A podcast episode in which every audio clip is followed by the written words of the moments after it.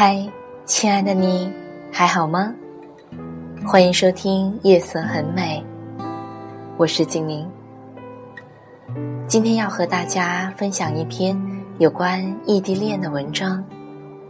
异地恋，如果你肯为对方减少选择，我身边所有的异地恋的朋友，几乎都分手了。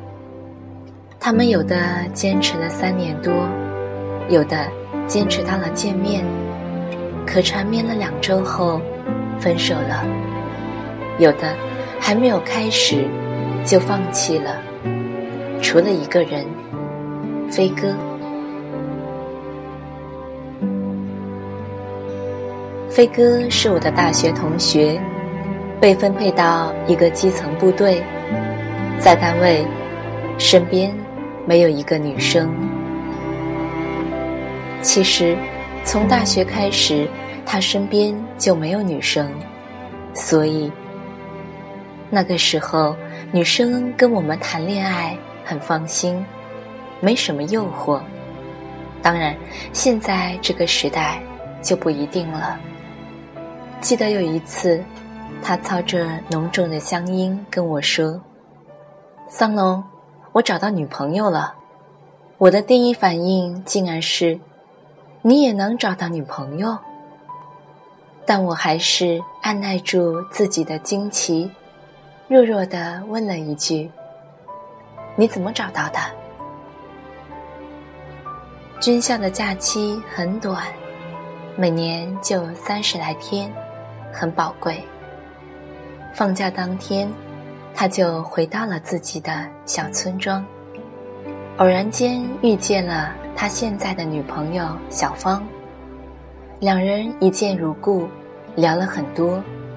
女生喜欢听他讲故事，男生喜欢跟他在一起。接下来，像其他恋人一样，他们经历了一堆暧昧的故事，并且连续发生了很多天。除了没有表白，三十多天很短暂，很快过去了。直到军校收假的时候，飞哥依旧没有挑破那层纸。他想，我现在连自由都没有，何况连未来都没确定，怎么给别人幸福？怎么让小芳跟自己在一起？既然无法给他幸福，我还是不要开始第一步了。可是，临行前，小芳送飞哥到了火车站，在火车启动的刹那，他大喊一声：“我愿意等你。”这像是一个承诺，也像是小芳在五年前送给飞哥的一个礼物，而这个礼物的保质期。可能会是一辈子。飞哥在火车上笑了一路。我和飞哥是饭友，所谓饭友，就是吃饭的时候在一起，刷卡的时候平摊。我只记得那段时间，飞哥每次吃饭的时候，脸上都露着幸福的笑容。我看看桌子上都没有动过的菜，拼命的胡吃海塞，然后也露出幸福的笑容。两个人于是开始了漫长的异地恋。几乎每天晚上，他们都会对着电话聊很多自己的事情。毕业那年。飞哥分配到北京的一个基层部队，而此时此刻，小芳已经有一年多没有见到他了。飞哥的单位管理严格，几乎不让外出，连探望都变成了奢求，只有每天可怜的几个电话。小芳有时候都会自嘲，自己跟一个电话。好上了。小芳是理科生，身边的男生很多。那段时间，追求小芳的人不少，而小芳都没有答应。他告诉飞哥：“我就是不能接受他们。”小芳为了飞哥，寒窗苦读，三百六十多分的成绩，考上了研究生。他说：“希望我的肩膀也扛得住我们的未来。”今年过年，飞哥请假和我们一起跨年，小芳还在学校附近打工。跨年活动结束后，他就要回家看小芳。他的脸上又是大学时幸福的笑容。他告诉我：“桑龙，我们异地五年了。”哈，是啊，不知不觉五年了。在我的身边，从来没有一对情侣能异地五年。我问他：“这五年，你们吵过架吗？”他笑笑说：“连掐死对方的心都有过。”我说：“那还坚持下来了，真不容易。讲讲秘诀呗。”他说：“其实很简单，生活中。”我们都没什么选择，我是真的没选择，而他是不愿意选择了。异地能走下来，减少生活中的选择很重要。跨年那天，我们在世贸天阶，特别诡异的是，这一天世贸天阶没有任何形式的跨年活动。我们一群好朋友。兴高采烈的过去，却只是自己对着自己的表，大声倒计时。回来的时候，耗子跟我说：“太坑爹了。”我姐却说：“管形式干嘛？至少这帮人在一起很幸福，不就够了吗？”我回头看看飞哥，他没有说话。只是再次拨通了电话。那个，这五年，他一直都会在夜深人静、寂寞伤感时拨通的电话。那个，他一直会在幸福喜悦、感动落泪时拨通的电话。异地五年，他们是否还会走下去？谁也不知道，但至少他们现在很幸福。两个人为对方减少了选择，那过程虽然痛苦，但是他们为彼此付出着，也就不觉得苦了。其实生活中没有了选择，双方也就自然而然的建立了信任。只要你肯相信。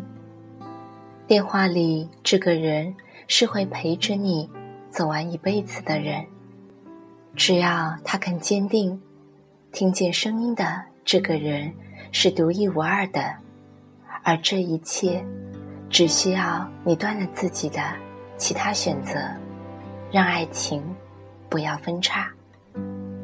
我们都以为大多数异地的悲剧产生是输给了距离，输给了时间。我更明白，说了一百句“我爱你”，都不如身边人的一个拥抱。但其实，你是输给了那个更实际的他，你是输给了在内心深处更多的选择。异地很苦，明明两个人是爱的，可难过的时候，你不在身边。想和你说两句话，却看不着你的表情；想发泄的时候，你却在忙自己的生活。可是这个时候，如果忽然出现了一个人，难过的时候给你一个拥抱，想说话的时候给你微笑，想发泄的时候陪你大叫。你要克服多大的勇气，才能拒绝那些新的温暖，去守住你们之前的约定。所以，异地往往是不靠谱的，因为人毕竟活在当下。所以，唯一让异地持续的方式，是断掉现实生活中其他的选择。很难，但谁说维持住异地恋简单了呢？我记得好友恩和他女友恋爱的故事。恩是北大的风云男孩，社交能力一流。英语说的也好，我认识他的时候是英语培训市场乱到崩溃的时候。我一直觉得，英语培训市场是一个很诡异的市场。教课好的老师收费贵，看大家不报名，一些机构就用免费一元课上几次课来搅乱市场，等大家进入状态。听得差不多的时候再收费，一个班就几千元钱，很多学生牺牲一个月的生活费去上一个班，这样想上好课，唯一的途径就是交钱。教育变成了贵族专利，平等荡然无存。那年我和恩认识，他建立了北京。第一个免费学习英语的机构，DOIT。那段时间，我们靠着绵薄的收费维持着我们的梦想。虽然很难，但每次看到一些学生告诉我们，他们的英语水平提升了不少，就觉得很满足。恩身上有一种我很佩服的态度。他想要改变世界，他认为人生来就是改变世界的。他的这个态度持续了很久，我们很欣赏，很喜欢。直到他内心深处有一个女生走了进来，他和他的女朋友开始交往的时候，女孩子还是一个大二的学生。加入了 DOIT，对他的爱更多的是一种崇拜。他带他去见外面的世界，而他也深深的被折服着。他照顾着他，他也满满的幸福着。毕业那年，女孩去了牛津大学学习，而男生留在了北京。开始了自己的创业，DOIT 解散，N 也变成了一个整天读创业、盈利书籍的人。他脑子里全部都是怎么赚钱，为这个女孩创造出幸福的生活。她确实变了。我曾经问他，为什么不搞公益了？他说。我们每次通话，他都告诉我，他身边谁谁谁开着宾利，谁谁谁又带他去吃西餐了。这一别，就是两年。女孩子回来后，我们一起吃了一顿饭，整个饭局都是女孩子的冷嘲热讽。她抱怨着恩浪费了她的青春，她描述着。自己在国外拒绝了很多追求者，眉飞色舞，然后瞪了一眼边上坐着的恩，而恩只是在默默的吃着饭。我姐姐弱弱的问了一句：“你还准备搞公益、搞创业吗？”恩正准备回答，女孩子冷冷地说：“公益有什么用？创业失败了怎么办呀？”临走前，恩悄悄的和我说：“千万不要异地，人变化的太快了。别说几年，几个月后，我们就不再了解对方了。双方的诱惑都太大了，一定要记住。那一次，是我们最后一次一起吃饭。曾经我一直不相信异地恋，身边因为异地分手的情侣数量已经超过了父母搅浑水的数量。异地恋几年，不可预测的事情太多了，似乎异地就必然分手。可是，总有一些人能带来一些曙光，他们告诉我们。只要你还相信对方，只要你还记得你们之间发生过的那些感动，只要你肯为对方去减少你现在生活中的选择。可是，如果你因为异地分手而选择了另一个你认为更好的人，过得很幸福，恭喜你！没走下来的，只是。这个人在这个时间段不对了，既然不对了，就放手吧。没走下来的，只要你努力过，都是缘分不够而已。飞哥的故事告诉我，异地恋是有可能的。至少，听完飞哥的故事，我很温暖。那天跨年，飞哥告诉我，异地恋。其实很好啊，这样我能有很多时间去想他啊。星星在闪烁，风虽然冷，但依旧能够看到他的笑容。飞哥继续说，他也有时间去想我，嗯，只想我一个人。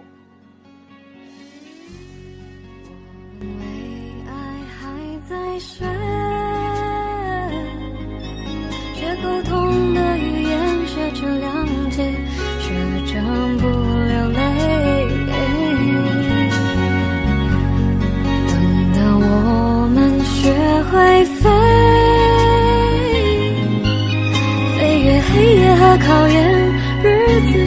从孤单里毕业。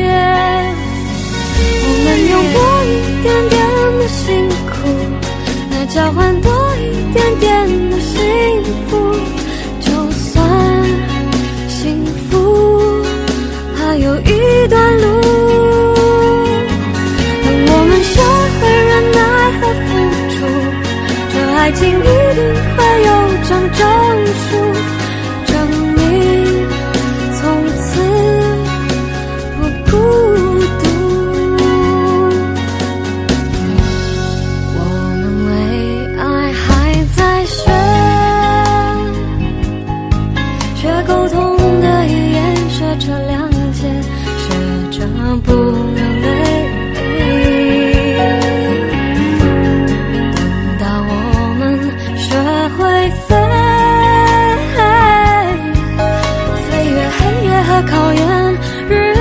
就要从孤单里毕业。我们用红点点的辛苦来交换。